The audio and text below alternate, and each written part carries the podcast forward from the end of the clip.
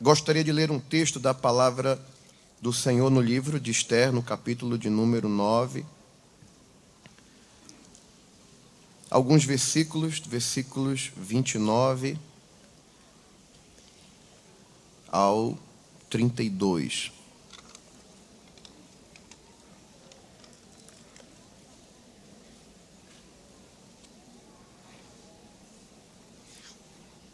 Diz assim a palavra do Senhor.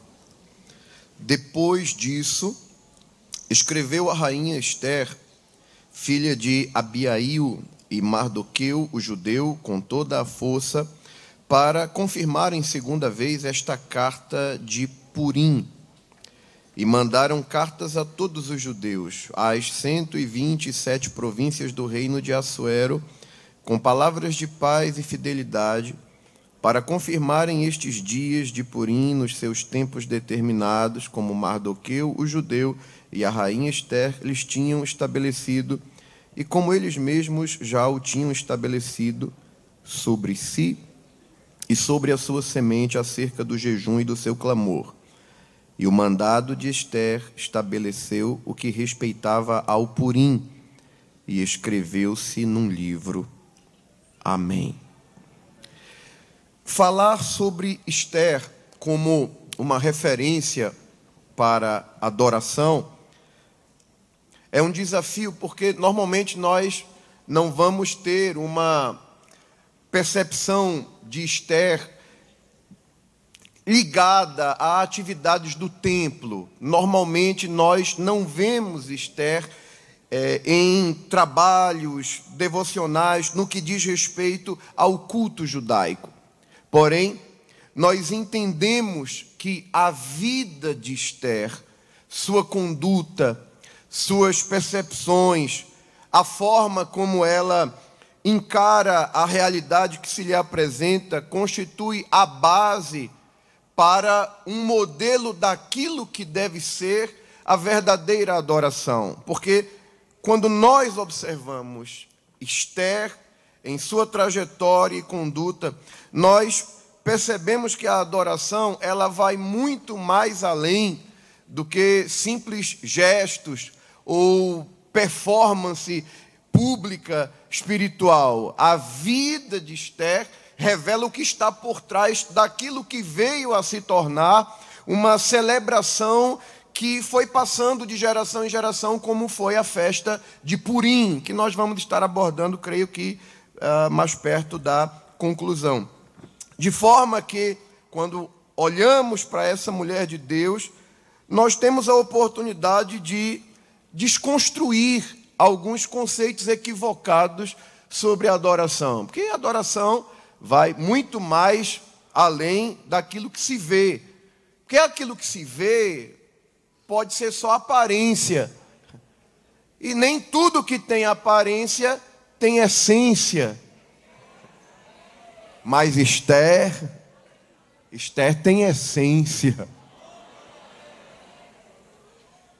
Como é que a gente entende isso? Uma das coisas que a gente observa em Esther, olhando para o contexto onde ela surge na Escritura, Esther, ela aparece num momento em que Deus está tratando severamente com o seu povo. Ela nasce no tempo em que a tribo de Judá está no cativeiro e ela já vem de um contexto extremamente difícil, né? ela nasce provavelmente no cativeiro, ela vem de um ambiente familiar de perdas. Acredita-se que os pais de Esther foram mortos, possivelmente nesse processo de invasão babilônica, que começou lá com Nabucodonosor, quando os caldeus subjugam o reino do sul, né, que é conhecido como Judá, e que tinha como capital a cidade de Jerusalém. Isso nós inferimos a partir das poucas informações que há acerca da, dos ancestrais de Esther. Ela é criada pelo seu primo Mardoqueu e ela se destaca pela beleza física, pela beleza estética que ela tinha. E eu penso que uma das primeiras coisas que chama atenção na vida de Esther é que ela era uma pessoa que tinha tudo para colocar a culpa dos seus problemas no seu contexto familiar, do tipo, ah, eu vivo triste, ou eu sou uma pessoa deprimida porque eu não fui criada pelos meus pais, Deus permitiu muita coisa ruim. Eu venho de uma história que de nascimento nasci fora daquilo que é a principal identidade do povo de Israel, que é a sua pátria, a sua terra, o templo, o lugar de adoração. Eu não conheci nada disso, porque eu já nasci num contexto de cativeiro, perdi meus pais, não tive o amor de mãe, não tive o cuidado paterno. Ela tinha tudo para reclamar e para justificar, se fosse o caso, uma série de feridas da alma. Só que nós não encontramos nada disso em Esther. E por favor, me entenda, eu não quero aqui transmitir uma ideia de insensibilidade. Por favor, né? Eu entendo que num contexto de igreja nós lidamos com pessoas das mais variadas histórias familiares. Tem gente aqui que vem de um contexto de rejeição, de traumas, de históricos extremamente terríveis. Só que eu queria dizer uma coisa: o que nós fazemos com a bagagem emocional que temos é uma questão de escolha. Eu tenho convivido com homens de Deus que, se a igreja tivesse a oportunidade de conhecer o histórico de sofrimento, de dor, de angústia, e você olha para essa pessoa e espera dela todas as razões para ser uma pessoa amarga, que reclama da vida, que está triste com tudo, e você pergunta, mas como é que o Senhor é assim? Como é que você é assim? Tendo passado por onde passou? É porque Jesus mudou minha história vitória. É porque Deus me deu a oportunidade de pegar a bagagem ruim que eu tive, mas transformar isso numa mola propulsora para socorrer gente ferida que é alcançada pelo Senhor. Por que o senhor está falando isso, pastor? Porque às vezes eu fico preocupado e eu falo isso aqui com muito cuidado, com muita cautela, com o máximo de prudência possível, porque é, eu entendo, entendo perfeitamente a importância da psicologia no estudo dos comportamentos, como pode se tratar de uma ferramenta para nos ajudar a compreender pessoas. Mas às vezes eu fico um pouco preocupado, porque a gente está vivendo um tempo onde muita gente está pegando o seu histórico familiar, sua carga de problemas e usando isso como justificativa para querer um tratamento especial, como se fosse um coitadinho, como se fosse sempre uma vítima. Como, pera, pera, pera, pera aí. Quando a gente olha para a Bíblia, e a gente pega o profeta mais melancólico do Antigo Testamento, que é Jeremias, o conhecido profeta das lágrimas. E eu até entendo que Deus pode até tratar com a gente de acordo com o temperamento da gente. Eu até entendo que o temperamento da gente pode ser pertinente para Deus, para aquilo que Ele quer com aquela pessoa em determinado contexto. Eu olho o temperamento de Paulo e entendo que aquilo foi uma ferramenta de Deus para a função que Paulo exerceu. Mas quando eu olho Jeremias, por exemplo, que é um homem melancólico, e o melancólico, você sabe, né? É aquela pessoa sensível, né? Que bichinho e tal. Mas até Deus tem limite para tratar com um certo tipo de. Me permita a expressão, pastor, que eu estou procurando uma melhor, mas não consigo encontrar. Até para tratar com um certo tipo de manha. Deus tem limite, gente, porque Deus disse a Jeremias: Jeremias, se tu te fatigas competindo com quem vai a pé, como é que vai ser quando tu tiver que competir com quem vai a cavalo? Ou seja, tu tá achando que vai melhorar? Não vai. E tu já tá querendo correr da parada. Agora que a coisa tá assim, quando o caldo engrossar, quando a coisa ficar pior, tu vai correr.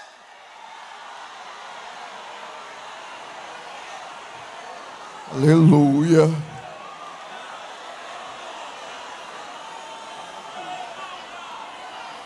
Escuta, escuta um pouquinho. Mas, pastor, o senhor foi chamado pelo pastor para falar sobre adoração. Mas é, é nisso que está me preocupando. Porque nós estamos, muitas vezes, inconscientemente, cantando coisas que não tem nada a ver com adoração.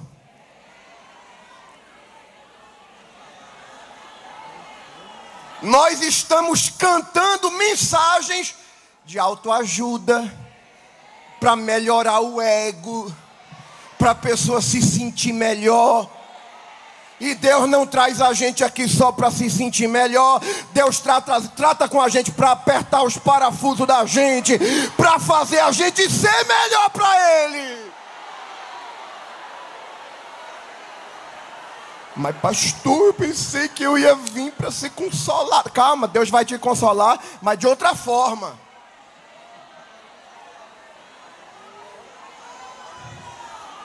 Escuta, escuta isso aqui, segura um pouquinho aqui.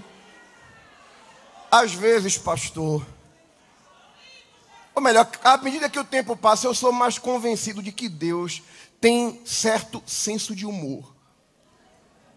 Vou explicar por quê. Porque teve um tempo, e é isso que me preocupa, porque a gente vai recebendo esse tipo de mensagem só de autoajuda, autoajuda. Aí o que, que acontece? Que sabe que música, no, no âmbito da adoração, ela educa, ela ensina. Tem coisa que a criança aprende cantando, tem coisa que a gente absorve porque canta. Aí às vezes eu fico observando como é que Deus encara certo tipo de situação aquele tipo de mensagem repetitiva, repetitiva. Aí eu via muito crente que para ele adorar ou para ele demonstrar uma, uma sensação ou, ou, de adoração, ele tinha que ouvir aquilo que agrada a ele. Isso aqui eu acho que vocês nunca cantaram, não, mas eu, eu pelo menos por onde eu tenho andado, eu vi muitas vezes a igreja se alegrando quando proferia esse tipo de mensagem, tipo, tem coisa boa chegando tem algo acontecendo. Por que, que eu acho que Deus tem senso de humor? Porque se cantava, tem coisa boa chegando, e se cantava, e se cantava. Aí depois eu parei para observar o que foi que chegou depois disso: pandemia, lockdown, travamento da economia, os crentes sem poder sair de casa. Cadê a coisa boa? Isso é adoração? Eu não sou tão velho. É. Você percebe isso facilmente. Mas eu sou de um tempo, eu ainda alcancei um tempo que as crianças adoravam a Deus cantando assim: Pode alguém castigar o meu corpo ou tirar a visão dos olhos meus.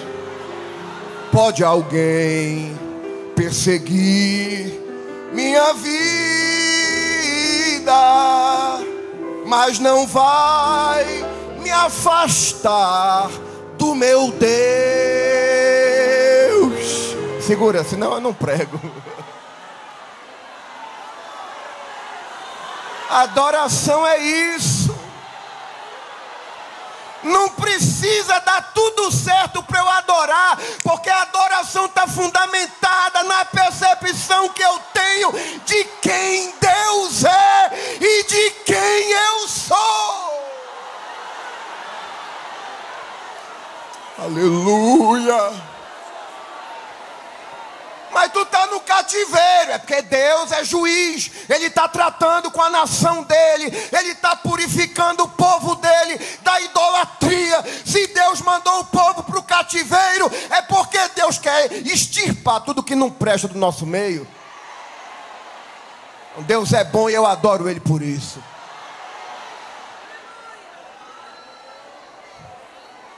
E se a gente ficar nessa de não tudo agora, é por isso que a gente vê esse esse esse crescimento desse tipo de linguagem coach, de linguagem de autoajuda, para fazer a pessoa. Não, não, querida, adoração não é isso, não.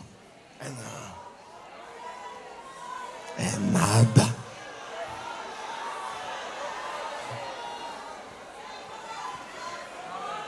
Glória a Deus.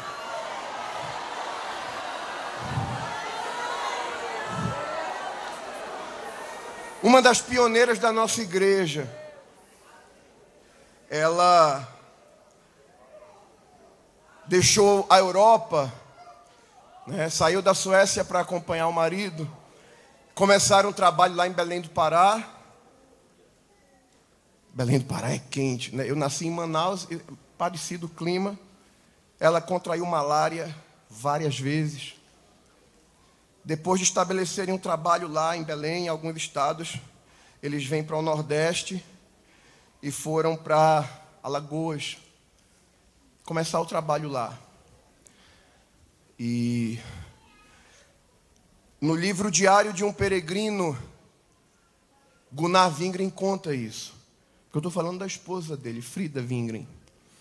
E quando eles vieram para Alagoas, Gunnar Wingren, Frida Wingren e a menininha caçula deles, Gunvor Wingren, ela adoeceu.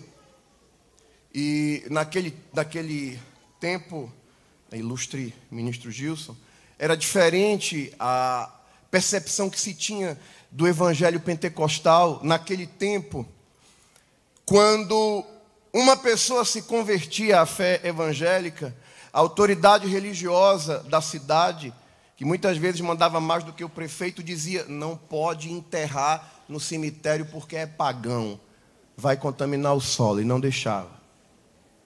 Era muito difícil. Proibiam de vender para os pastores, os evangelistas e tal.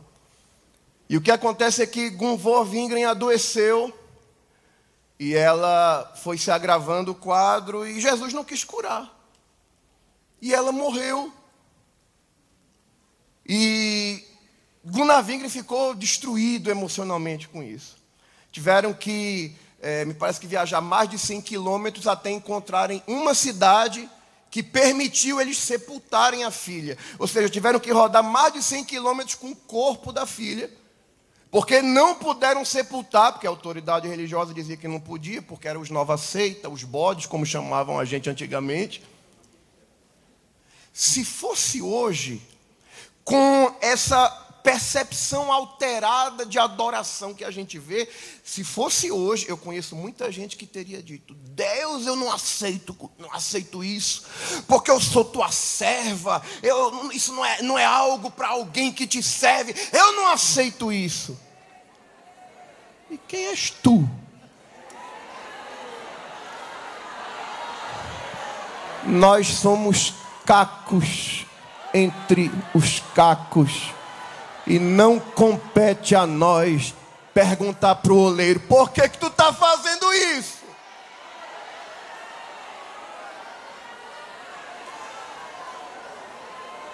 Jesus não quis curar, a menina morreu. O trauma de ter que ficar por quilômetros com o corpo da menina.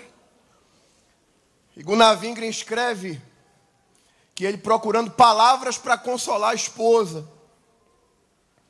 Enquanto ele pensava em dizer alguma coisa, ele escuta ela que está acabando de compor uma canção, um hino. E entre os versos ela dizia: Quando aqui as flores já fenecem, as do céu começam a brilhar. Quando as esperanças desvanecem, o aflito crente vai orar os mais belos hinos e poesias foram escritos em tribulação e do céu. As lindas melodias se ouviram na escuridão. Ainda hoje, Tem servas de Deus que, quando fazem propósito de buscar o Senhor, vou cantar tantos hinos, canta esse hino e adora a Deus em uma expressão de louvor que nasceu em um contexto de profundo sofrimento e sentimento de perdas. Oh, glória a Deus. Essa é Esther. É nesse contexto que ela surge. Aleluia. Ah, como eu sinto Deus aqui com a gente. Parece que o Espírito Santo está apertando uns parafusos assim na gente, dizendo assim: Eu vou mudar essa tua percepção. Tu vai entender o que é adorar de verdade é com a tua vida. Aleluia.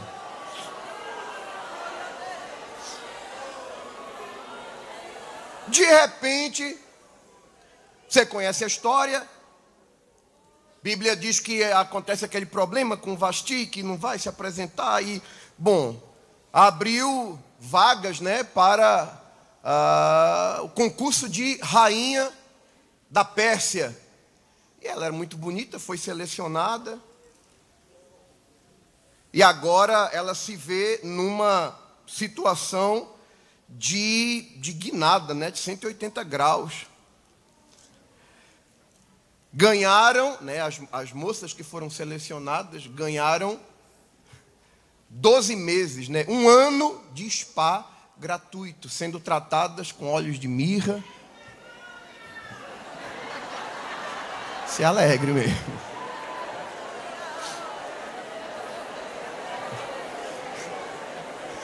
Eu sei, né? eu sei que a maioria de vocês não vai dar muita importância para isso, né? Mas imagine aí, por curiosidade, 12 meses sem fazer nada, só sendo tratada com óleo de mirra e especiarias. Deus faz isso.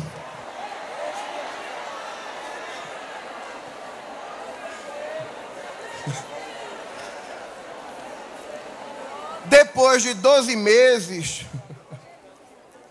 de preparo, e isso elas estão num lugar especial, estão na casa né, das mulheres, das donzelas, né, no ambiente de seleção.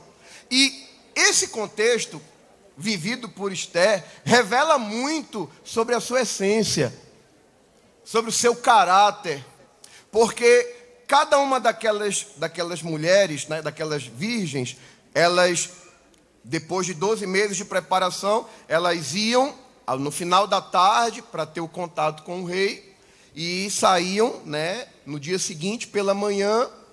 E se o rei mandasse chamá-las pelo nome, né, elas voltariam. Se não, elas poderiam passar o resto da vida lá na casa lá da, das concubinas.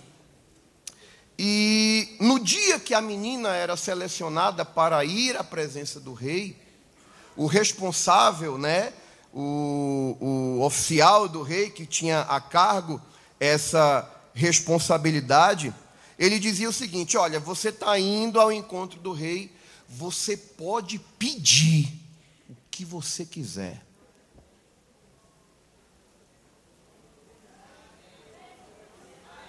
Se Esther fosse, como muita gente que eu conheço, ela teria dito: É agora. O tempo de pobre se acabou. Porque tem gente que não pode se ver numa situação um pouquinho melhor. Né? Muda logo a conversa, né? Se eu fui pobre, eu não me lembro.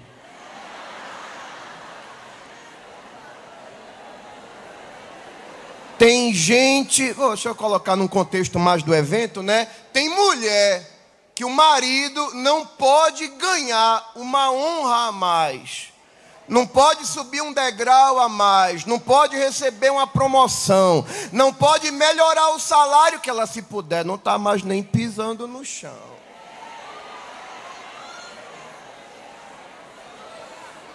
Não, agora eu. Deus mudou o quadro, agora eu sou da elite. É porque tu está preocupada com aparência, mas quem tem essência não esquece de onde veio, não esquece a sua história, não esquece o que Deus fez e não coloca o coração nas coisas daqui da terra.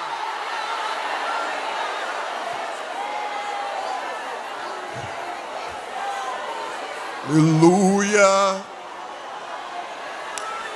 Oh, glória!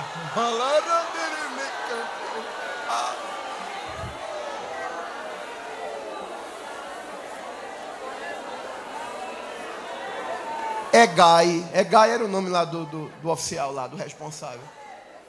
Tu vai querer o quê? Quero nada não.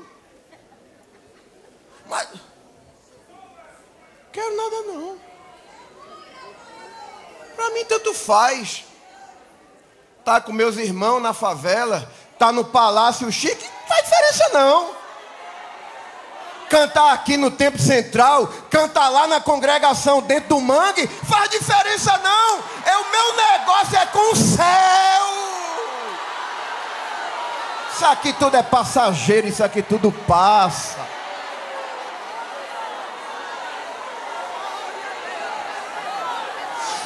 Oh, glória.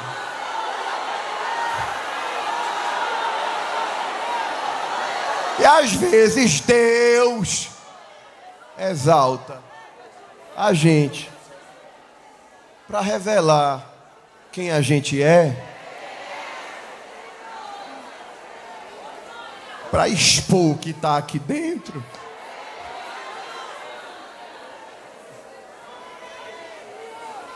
Gente,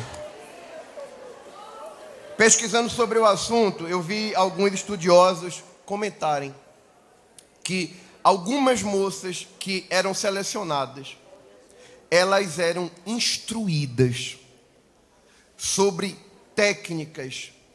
Eu falo isso aqui com muito temor. Elas eram instruídas, ensinadas sobre como satisfazer um homem na sua intimidade. Eram treinadas para isso. Algumas, desde a infância, até na forma de andar, de se movimentar, porque os pais sabiam que a menina era bonita, podia haver uma seleção, e a mãe já preparava: olha, você, se tiver uma oportunidade de ir para o harém do rei, você tem que fazer assim, assim, assim, assim. E Esther. Esther era crente.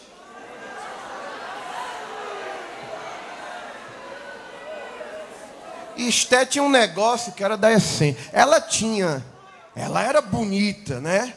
No estilo assim da esposa do pastor de Santa Cruz, Capibaribe. Era linda, minha esposa, né?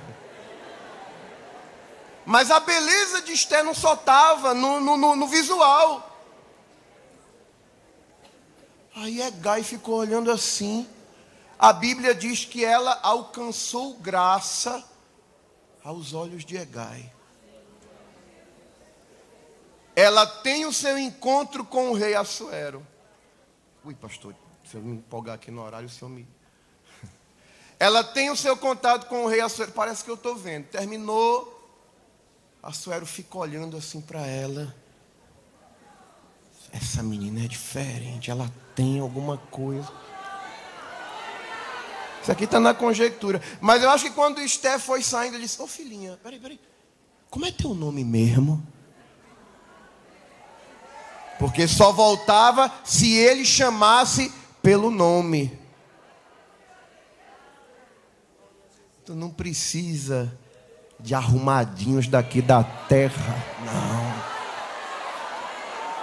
Não precisa consultar os gurus da internet para resolver, para alcançar teus objetivos, não. Tem uma coisa que se chama graça, que coloca a gente em todos os ambientes que Deus quer que a gente entre. Esté alcançou graça aos olhos de Egai, o oficial. Esté alcançou graças aos olhos do rei. E não é tão difícil Não é tão difícil alcançar graça diante da autoridade, porque diante da autoridade todo mundo só mostra o lado bom. Oh, meu rei, oh, meu pastor, oh, que. Não é tão difícil. Não é tão difícil é, alcançar graça quando você demonstra tudo de bom para quem está no nível assim de certa autoridade. Mas a Bíblia diz que Esté alcançou graça diante do rei, diante do oficial e diante de todo mundo. Todo mundo olhava, essa aí não pediu nada. Meu Deus, como ela é simples. Isso é um elogio lindo de uma mulher de Deus ouvir. Era Esther. Tinha graça. Curiosamente, quando você observa o significado da palavra graça, no original, segundo o dicionário de Strong, a palavra graça significa favor, aceitação mas um significado extremamente curioso do termo graça é elegância.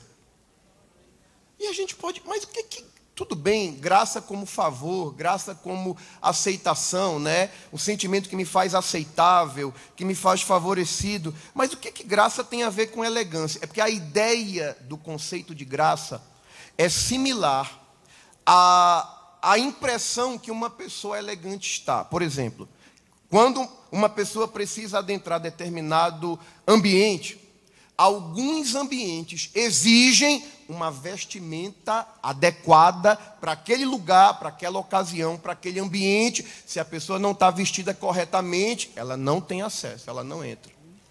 Em que sentido graça tem a ver com elegância? É como se Deus vestisse a gente com uma roupa especial que faz com que em qualquer lugar que a gente chega, alguém olha e diz assim: mas ela é tão agradável. Ela tem alguma. Era Esther.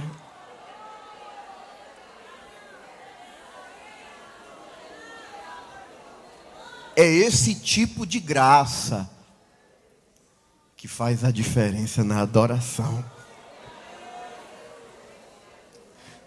Eu lembro Acho que eu nunca contei isso aqui, pastor. Eu passei um tempo afastado da igreja, na minha adolescência, e voltei já perto dos, dos 18. E nesse tempo eu era, era roqueiro mesmo, né? bem envolvido com essas coisas. Era, ninguém imagina, né? Mas, mas já fui. Eu sei que é difícil, mas já fui. Roqueiro mesmo, aqueles pesadão mesmo. E não acredito que eu contei isso aqui para essa multidão de mulheres, pastor.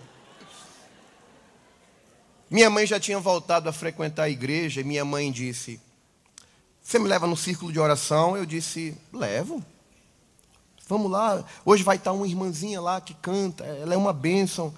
E eu não tinha nenhum problema, porque fui criado no Evangelho na infância. Eu tinha aquela ideia, né? Não, estou afastado. Eu, quando estiver perto de morrer, eu volto para a igreja, faço as pazes com Jesus, está tudo certo. Nunca que eu pensava de voltar para a igreja na juventude. Aí, então não tinha nenhum problema de levar minha mãe no círculo de oração e ficar com ela lá até terminar. E fui com minha mãe. Cheguei no círculo de oração, era num período de férias, né, tinha uma bancada assim cheia de jovens, sabe que na igreja a maioria né, é, é do sexo feminino, então tinha um monte de jovens na frente. Eu estou falando isso porque normalmente um rapaz jovem que não tem, vontade, não tem interesse de voltar para Jesus, quando ele se depara com uma bancada cheia de jovens, de moças, jamais que ele vai chorar na frente de um monte de menina. Mas a velhinha que estava lá no círculo de oração, tocava um cavaquinho e violão, ela tinha essa vestimenta que a rainha Esther tinha. A vestimenta da graça. E o meu estilo musical não tinha nada a ver com dela, mas quando ela pegou o violãozinho e começou. O filho ficou irado quando a sua mãe a Jesus aceitou. Prometeu ir embora, sua mãe chorando a ele suplicou. Cinco minutos depois, os ombros batiam assim, porque eu não me contia. E eu chorava, e chorava, e chorava. Aí ela parava de cantar, eu enxugando as lágrimas. Daqui a pouco ela pegava o violão de novo, aí começava. Vem do alto, lá do trono do Supremo. ricas, copiosas bênçãos lá do céu. E eu não sabia explicar o que era aquilo, porque eu começava a chorar. E chorava, e chorava, e chorava. E, e, foi terminando o círculo de oração. A dirigente fez: Meu filho, você quer aceitar Jesus? E eu disse: Eu vou fazer o que? Eu já estou quebrado aqui. Me joguei lá na frente. Estou aqui até hoje. Porque o segredo dessa igreja não está na técnica. não tá, a, a qualidade musical é importante, a excelência naquilo que se faz. Tudo tem o seu lugar. Mas o segredo dessa igreja está na graça a graça. Oh glória. Eu estou sentindo essa graça aqui. Levanta a tua mão, crente. E se tu trouxe glória, abre a boca para dar glória. Se tem aleluia, dá aleluia. E se é batizado com o Espírito Santo, recebe essa porção de graça que te renova. Enquanto tu estás adorando no meio dessa tua prova, no meio dessa tua guerra, no meio desse teu problema, é tu adorando. Oh glória a graça descendo. E Deus trabalhando para resolver as tuas guerras. Porque o que é lindo no livro de Esté é que você não vai ver Deus usando profeta. Você não vai ver ninguém dizendo assim, diz o Senhor. Você não vai ver nenhum nome de Deus sendo falado. É, abertamente, mas no silêncio, nos bastidores, aleluia, no controle da história, Deus está direcionando tudo e dizendo: A minha mão se estende sobre ti e te conduz e te coloca onde eu quero te colocar. Eu estou sentindo Jesus aqui. Abra a boca, crente. Te alegra nessa noite. Não importa a tua história de onde tu veio, se alguém te rejeitou, se alguém não te quis, se alguém te abandonou, o céu olhou para tu e disse: Tu é minha, eu tenho um negócio contigo, eu te amo, eu uso as tuas feridas para curar a muitos. Alargiara mantorre varala varada chorebecandorevia.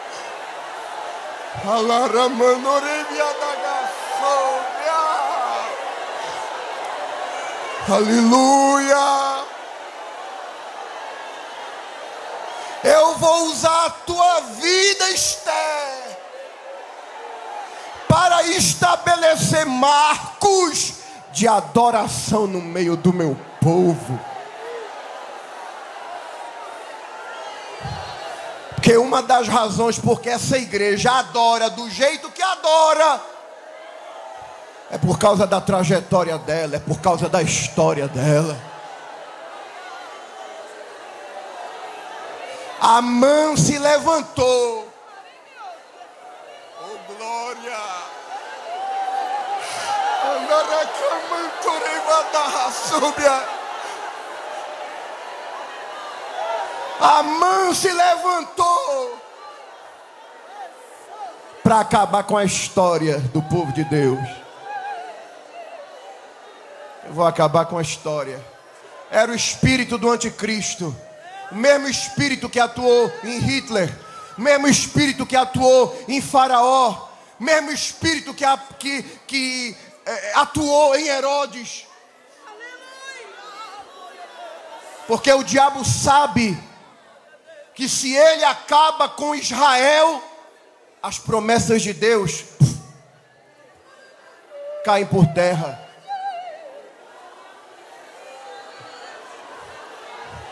Quem disse?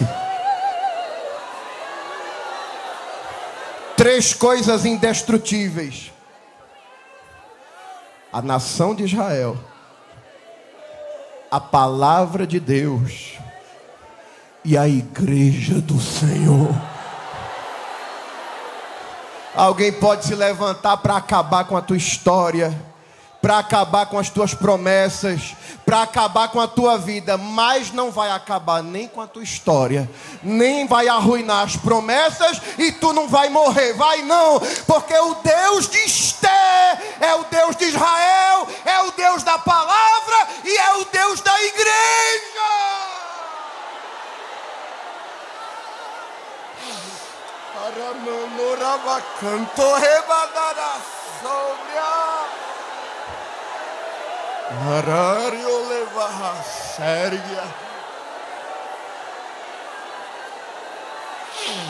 Escuta isso.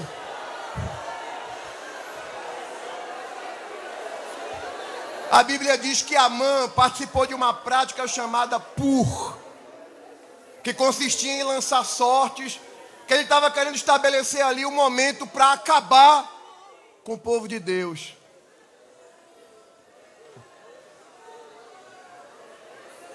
Só que quem tem essência, quem tem história, quem tem convicção, é o diabo levantando alguém através de pur, e Deus olhando do céu e diz assim: Eu vou transformar em purim.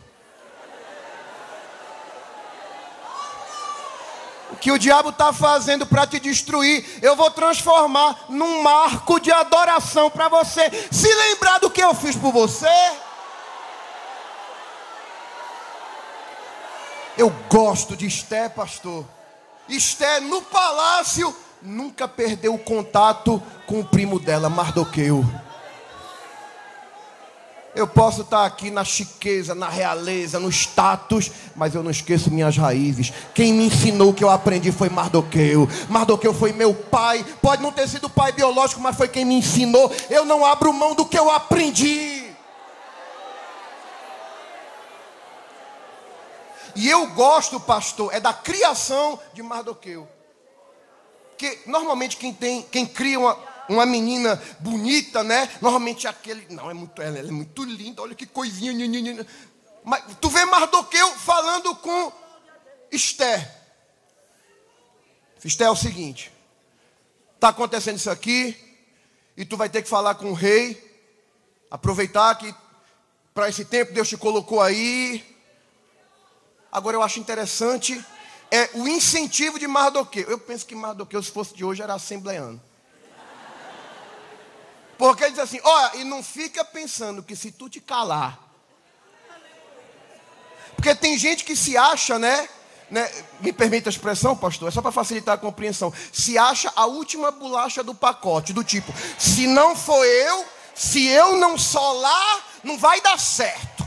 Se não me chamar, não vai dar certo. Minha querida, se eu, eu que estou aqui, achar que eu sou alguma coisa, Deus vai lá na boca de fumo, tira um melhor do que eu, salva, batiza com o Espírito Santo, enche de fogo, coloca aqui e alegra a igreja muito melhor do que eu. Deus com todos nós, mas não depende de ninguém. Se tu não fizer, Deus levanta, porque no celeiro de Jeová tem reserva.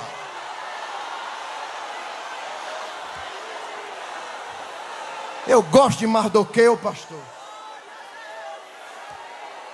Se fosse hoje, Mardoqueu era do ministério da gente. É que está se achando estrelinha, é? Se tu te calar, Deus vai mandar socorro de outro lado, mas Ele manda, porque Ele tem negócio com esse povo. E Esté demonstra que aprendeu muito bem.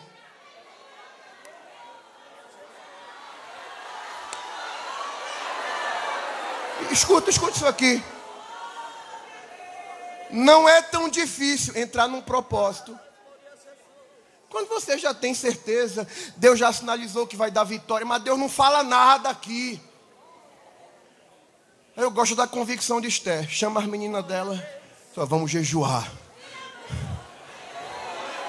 Três dias aqui ninguém come nem bebe nada. Aprendeu, é crente. Essa é a assembleiana raiz. Não é esse evangelho Nutella que fica terceirizando. Liga para fulana, fulana é um vaso, ela vai profetizar para mim, depois eu abençoo ela com uma oferta. Não! Vamos orar, vamos jejuar, vamos entrar no altar. Manda o povo fazer o mesmo Mardoqueu e eu vou entrar na presença do rei, ainda que ele não me chamou. Mas peraí, eu vou. E se tiver que morrer, eu morro. Eu sei quem eu sou.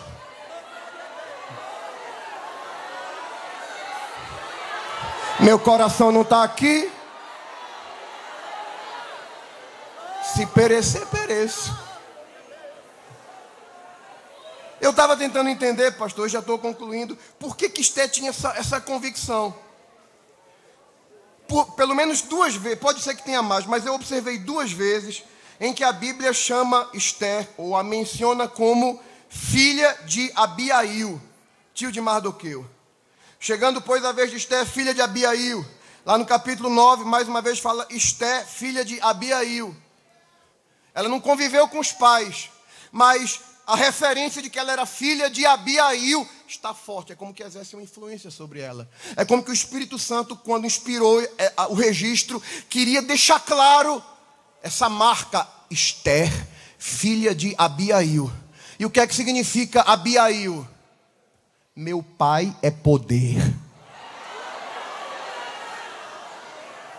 É por isso que a confiança de Esther não estava no palácio, não estava na riqueza, não estava na posição. Minha confiança está no meu pai, o poder está no meu pai.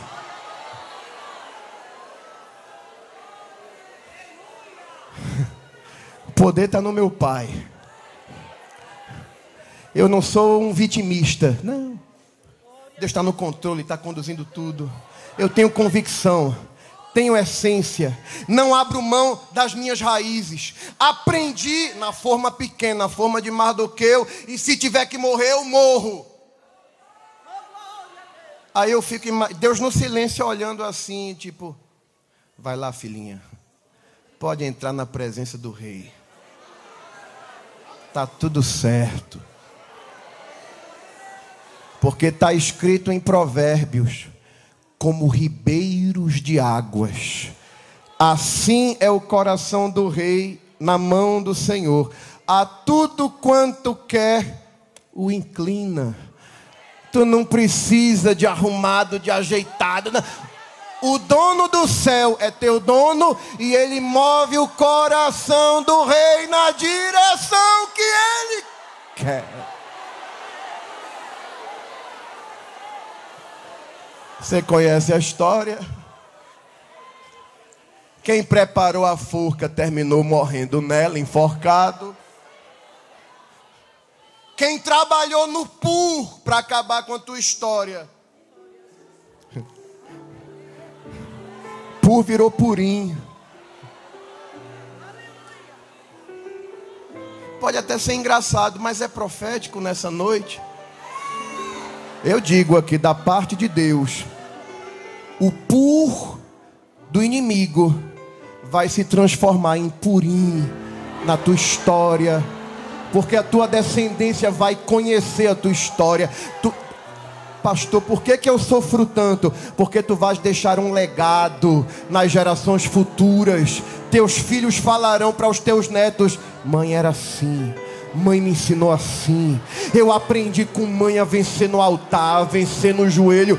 Deus está construindo marcos de adoração através das tuas experiências. Recebe graça de Deus nessa noite. Recebe graça de Deus, recebe intervenções de Deus. Quem sabe hoje Deus não está deixando um marco na tua vida. Tu vai chegar em casa, eu fui só para adorar e voltei curada. Levante a sua mão, diga algumas palavras para aquele que governa a tua história, que direciona a tua vida, que guia os teus passos. Só quem tem essência desfruta dessas experiências. leva contigo nesta noite intervenções de Deus, o agir oculto de Deus nas tuas causas, nas tuas guerras, na tua casa, na tua família, na tua saúde, no teu casamento. Levante a sua mão para receber algo que está descendo do céu. Se tu crê, se tu crê, tu vai receber. E se tu não crê, não tem problema não. Deus vai fazer do mesmo jeito, porque Ele tem compromisso com a Sua palavra. Levante a sua mão, adore a Ele.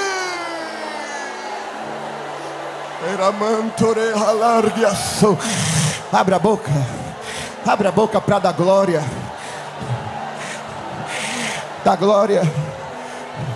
É a adoração mais básica do assembleiano, é glória, é glória é glória. Isso aqui não é emocionalismo, é não, é não, é não. Isso aqui é do céu, isso aqui é espiritual. Enquanto você adora, algo sobrenatural está acontecendo. Panelinhas de Satanás estão sendo quebradas, laços de adultério estão se partindo. Deus está intervindo. Ele vai fazer alguém inclinar o coração ao teu favor. Vai.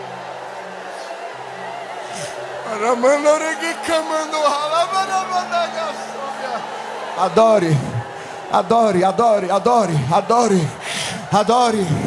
Levante a sua voz e exalte ao Deus que age nos bastidores o Deus que trabalha no silêncio, o Deus que entra nos gabinetes e repartições para fazer com que a sua vontade se cumpra na terra, é o Deus dessa igreja, e é a Ele que você vai levantar a sua voz e adorar nesta noite.